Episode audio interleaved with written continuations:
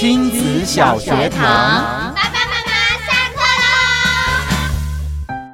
来到亲子小学堂。今天为大家邀请到的是我们 K 心理师，来到我们节目当中，和大家来讲讲我们孩子如果遇到了一些这个学习上面的状态，应该要怎么样子来做回应呢？K 老师好，主持人好，各位听友大家好。是今天首先要跟大家来谈到的这个问题啊，我想其实是很多爸爸妈妈也可能遇到的，就是我们很兴高采烈的跟孩子来讲说，哇，学习直排轮很有趣，学习。钢琴很有趣，刚开始的时候好像孩子都还蛮开心的，可是，一旦遇到了瓶颈之后呢，孩子开始会拒绝去参与或者是去学习，那应该怎么样子来和孩子做沟通呢？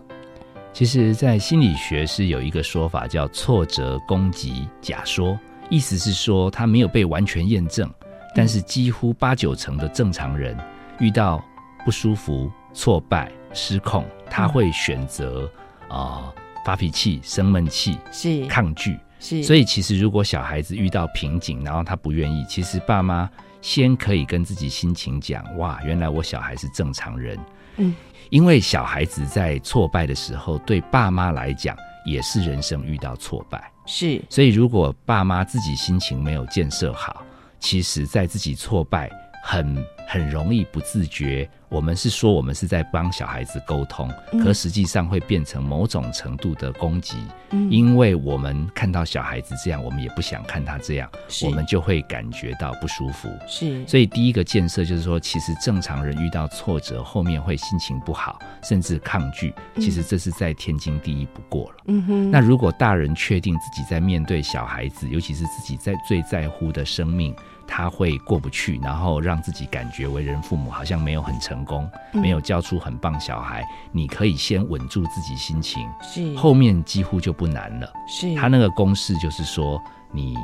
听他抱怨，反正他讲的话不会多好听，我不要啦，讨厌啦、嗯，我不学啦。对，那我们正常通通常也会接什么？啊，本来也是说不要，你是你自己要啊，啊，学费也很贵啊，啊，器材都买了，你现在才这样，哎，这样子就是因为他踩到我们痛脚，让我们也进入挫折攻击。嗯哼，所以我们如果显出一个有在听，而且认真思考。然后不一定要发出什么声音，反正他基本上就是在挫折攻击，那个能量反正也有限。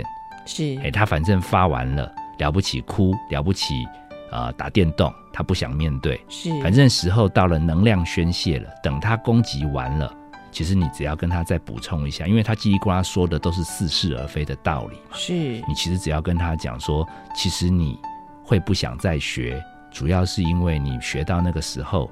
那个谁谁谁很快都会了，嗯，好，然后你那时候好像没有很快，所以你其实急了。其实你是希望自己学得更好，嗯，可是没有立刻表现的很好，你心里过不去。嗯，好，妈妈知道，爸爸了解，好，没关系。好，想学不想学都没没问题。时间到了，我们至少因为学费缴了嘛，我们把把这个时间完成，嗯。你不要有说非要完成，然后你刚刚闹脾气，妈妈都知道你只是因为过不去。嗯，好，没关系，就让他感觉其实他挫折攻击出来的东西，我们是完全理解的。哦，那万一他一直很坚持，这学期的钱缴完了，我们就真的让他不用学钢琴了，不要学小提琴了，不要直排轮了，就让他放弃吗？万一他真的是有这样子天分的孩子呢？谈判通常有一个技巧，嗯，就是你每让完一步，嗯，后面就抓一个底线，是让完一步。抓一个底线，意思就是说，我们让一步是说，所以你偶尔可以耍耍脾气，偶尔可以请个假，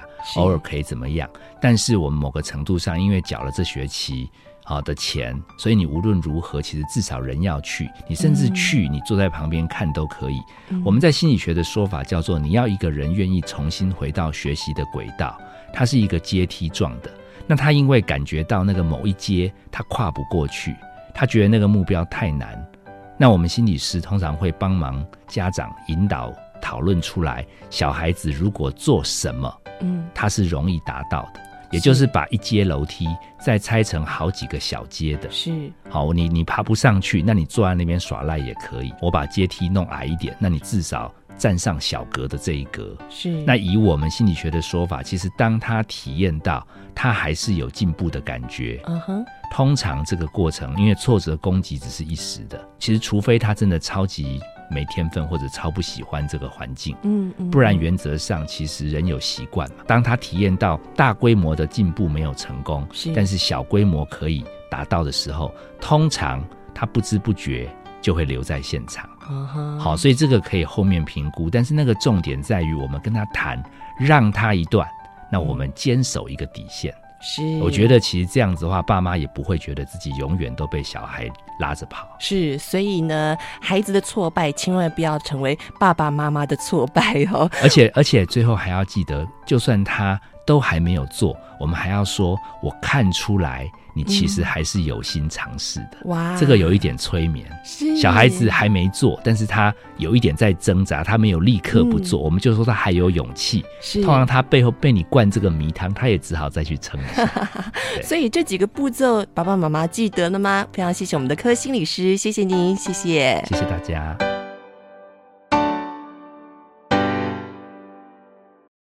留言给予我们五星好评，收听更多节目，请到教育电台官网或 Channel Plus 频道收听。